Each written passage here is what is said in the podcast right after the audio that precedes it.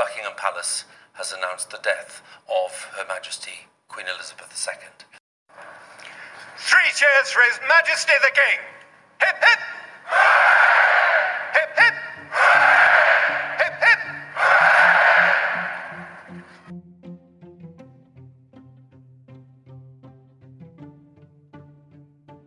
Bienvenidos a Epushi Movie. Un día más, el mundo en el punto de mira. Soy Julia García y hoy haremos un recorrido por las relaciones internacionales bajo el mandato de la reina Isabel II. La muerte de la monarca británica supone el fin de una era. Vemos cómo las relaciones internacionales han cambiado radicalmente desde que la reina asumiera el trono en 1952. Hoy os invito a hacer un recorrido por los 70 años de reinado de Isabel II, reflexionando sobre los hechos históricos que han amoldado la política exterior británica. El contexto que rodea la toma del trono de la reina Isabel es el final de la Guerra Mundial. El contexto político y económico mundial estaba en plena evolución y la guerra hizo que las naciones fueran muy conscientes de la necesidad de aliarse para que la humanidad no pasase por las mismas tragedias que habían asolado al mundo. Y así vemos el nacimiento de alianzas pues como por ejemplo la ONU en 1945, la OTAN en 1949, el Comecon en 1949 o el Pacto de Varsovia en 1955 Todas estas alianzas ven sus momentos más primigenios bajo el reinado de Isabel II. Uno de los legados más paradigmáticos de la monarca ha sido el desarrollo de la Commonwealth o la Mancomunidad de Naciones, aglomerado de las antiguas colonias británicas bajo la corona. La unión de los Estados miembros se basa en la adhesión a una carta que pretende afirmar una serie de valores comunes. En primer lugar, reconocer el inglés como idioma de la Commonwealth. Reconocer también a la reina Isabel II como líder, aplicar los derechos humanos, promover la no discriminación, respetar el Estado de Derecho y, por último, aplicar la separación de poderes. Sin embargo, la Commonwealth no está extensa de controversias. A muchos críticos les gusta referirse a esta organización internacional como el Imperio Británico 2.0, creando unas relaciones eh, con, por ejemplo, el continente africano muy desiguales. Actualmente las empresas británicas controlan más de un billón de dólares en recursos clave de África, siendo oro, diamante, gas, petróleo y una superficie de tierra aproximadamente cuatro veces mayor que el Reino Unido. La Commonwealth ha servido para defender las prioridades de la política exterior británica, regímenes liberalizados y favorables a los exportadores, tasas impositivas corporativas muy bajas y un sistema amplio de paraísos fiscales predominantemente ubicados en otros países de la Commonwealth. Como resultado, África pierde cada año 30.000 millones de libras esterlinas, más de lo que recibe en ayuda, préstamos y remesas. Otro momento histórico que se vivió bajo el reinado de la reina Isabel II fue la crisis del Canal de Suez.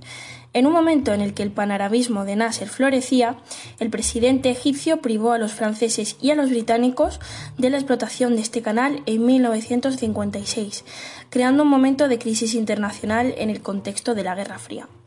Este suceso derivó en la Guerra del Sinaí.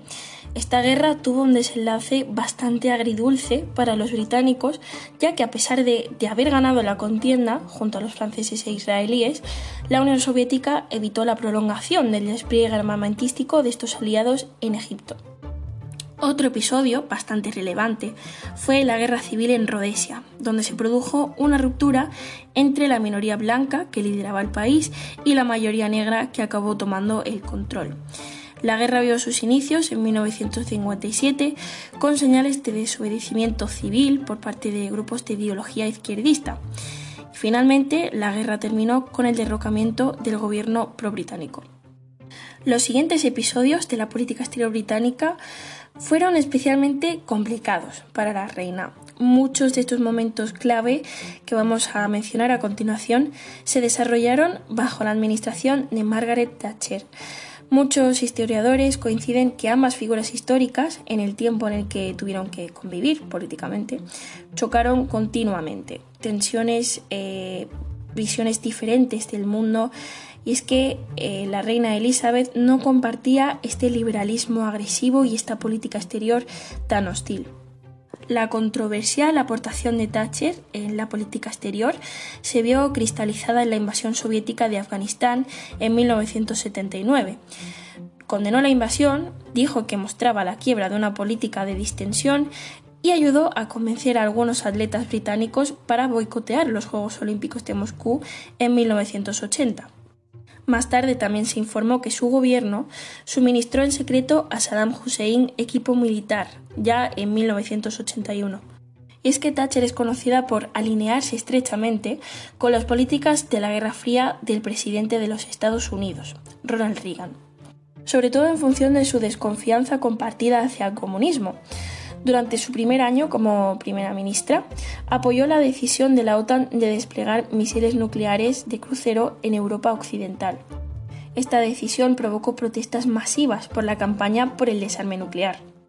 Esta relación sutilmente fría entre Margaret Thatcher y la reina Isabel pudo verse en la cuestión de las Islas Malvinas en Argentina.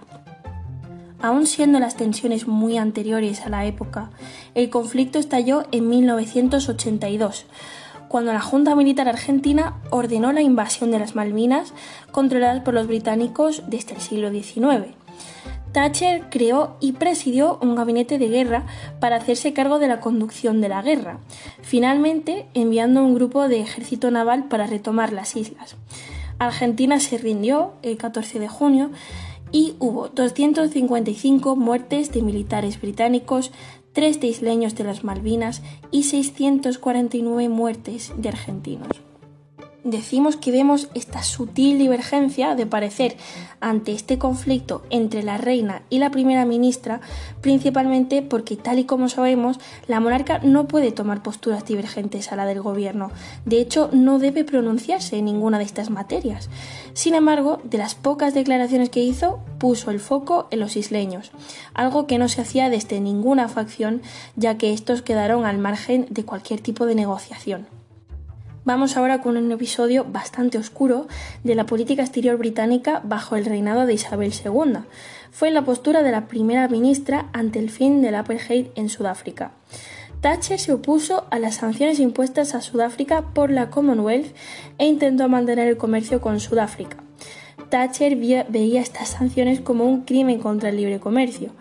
Numerosos documentos eh, de la agenda de la reina declaraban que este era un asunto muy importante para ella, que la preocupaban hasta el punto de temer por la supervivencia de la Commonwealth, hasta tal punto que pidió suspender varias reuniones semanales con la primera ministra. En abril de 1986, Thatcher permitió que los estadounidenses usaran bases de la Fuerza Aérea Real para bombardear a Libia, en represalias por el ataque libio contra estadounidenses en Berlín. Además del inicio, el reinado también vivió el final de la Guerra Fría, con el colapso de la influencia comunista en Europa del Este. Tras este episodio, la monarca también vio desarrollada la política norteamericana de guerra contra el terror, que cambió el paradigma de los estudios estratégicos. En 1990, Thatcher envía tropas a Irak tras la invasión de Kuwait.